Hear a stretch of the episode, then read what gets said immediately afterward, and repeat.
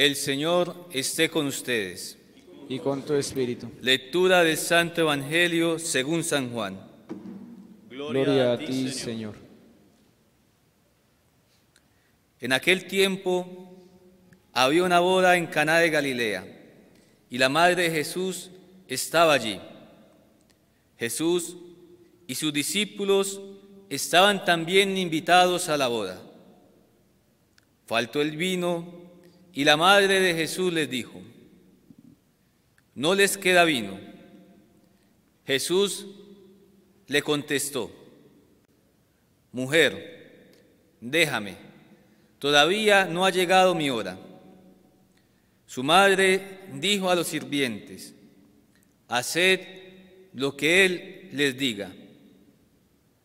Había allí colocadas seis tinajas de piedra para las purificaciones de los judíos de unos cien litros cada una.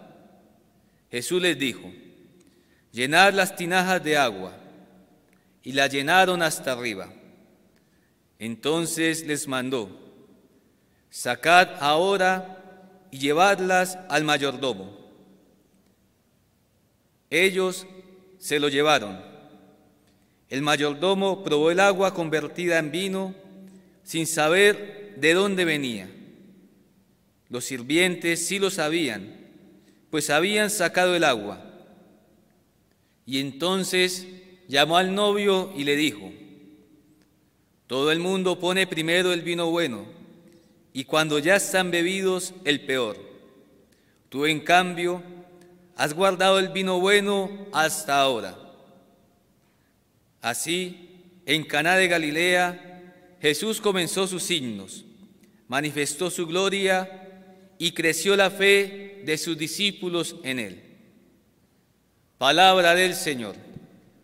Gloria a ti, Señor Jesús.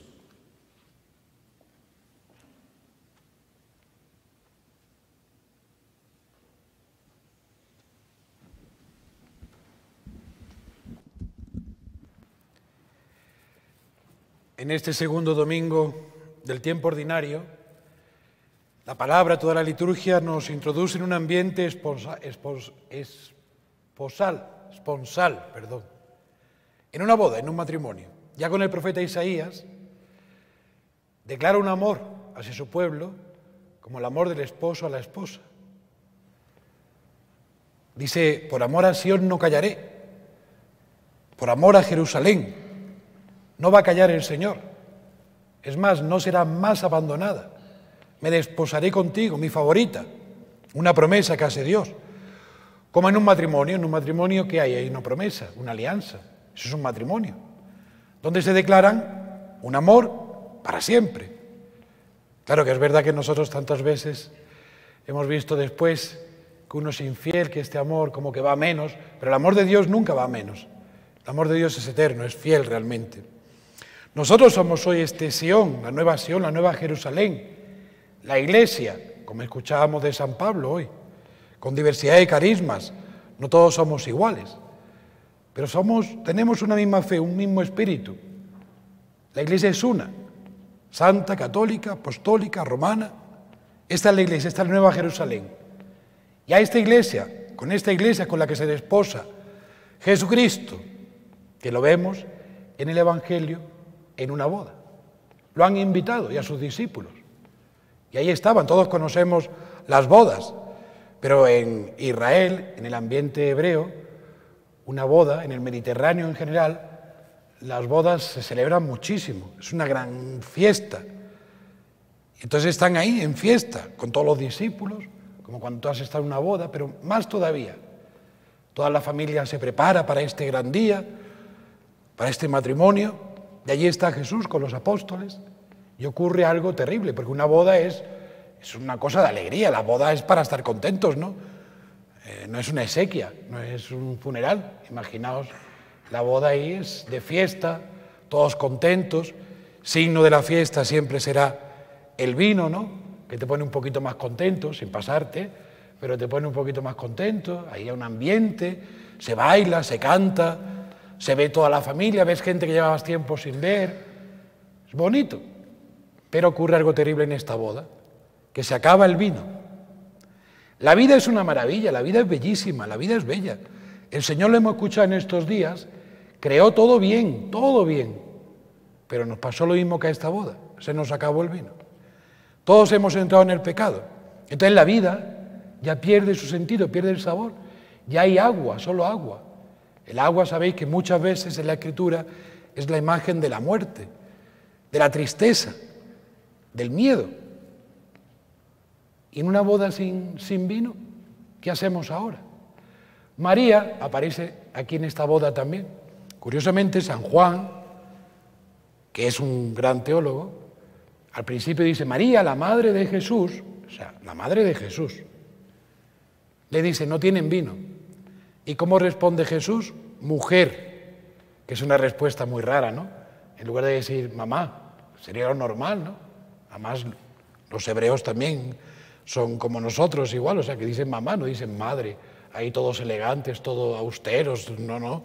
Mamá, papá, dice mujer. ¿Por qué le dirá Jesucristo a su madre mujer?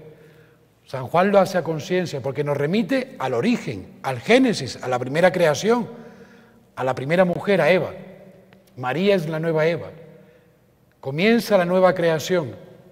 Ya aparece la nueva creación en Cristo. Jesucristo tenía que realizar signos, prodigios, que demostrara que Él viene a hacer nuevas todas las cosas. Yo vengo a hacer nuevo todo, todo. La nueva creación en Cristo. Y María aparece ahí como la nueva Eva, que se da cuenta y que media, media entre la humanidad, entre nosotros sin vino y su Hijo Jesucristo. Y dice, no ha llegado mi hora, no ha llegado mi hora.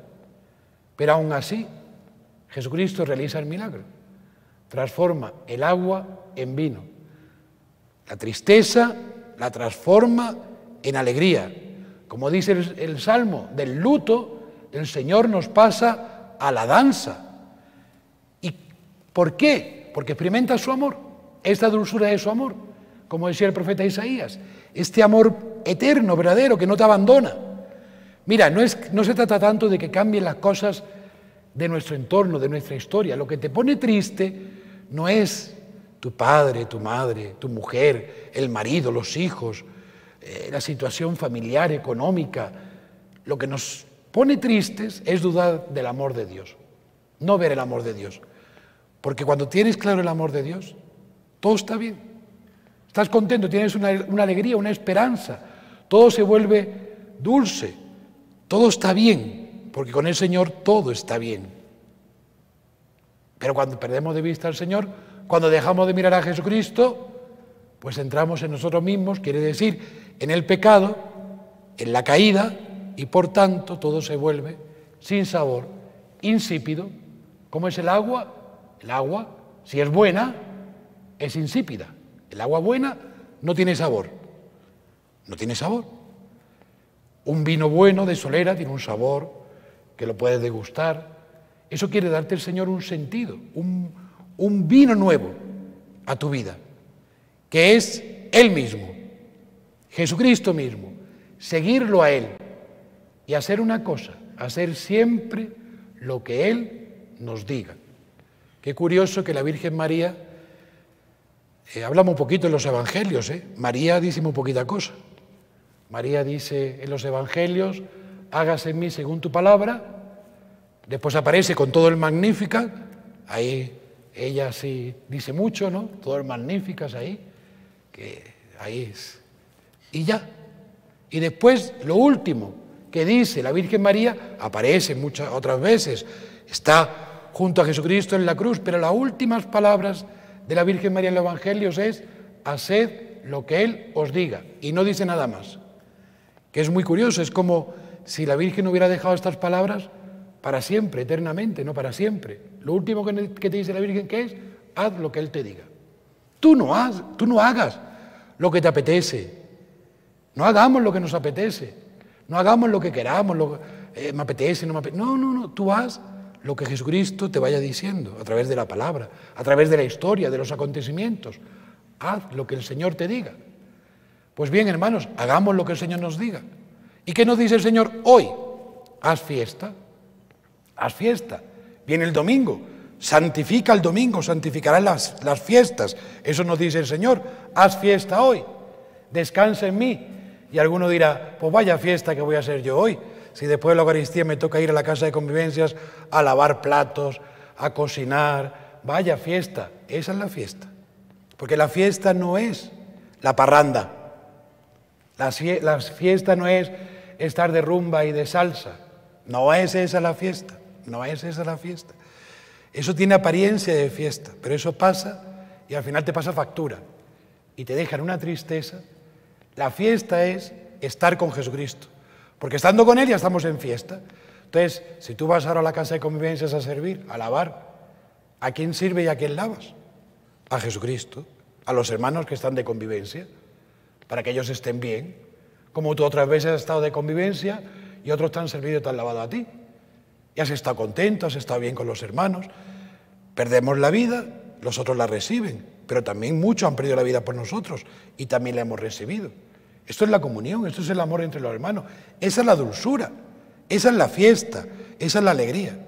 Así que ánimo, entremos en nuestra Eucaristía, salgamos con, con, ganas de poder servir, de poder amar, porque ese es el vino nuevo, este amor que Cristo te tiene.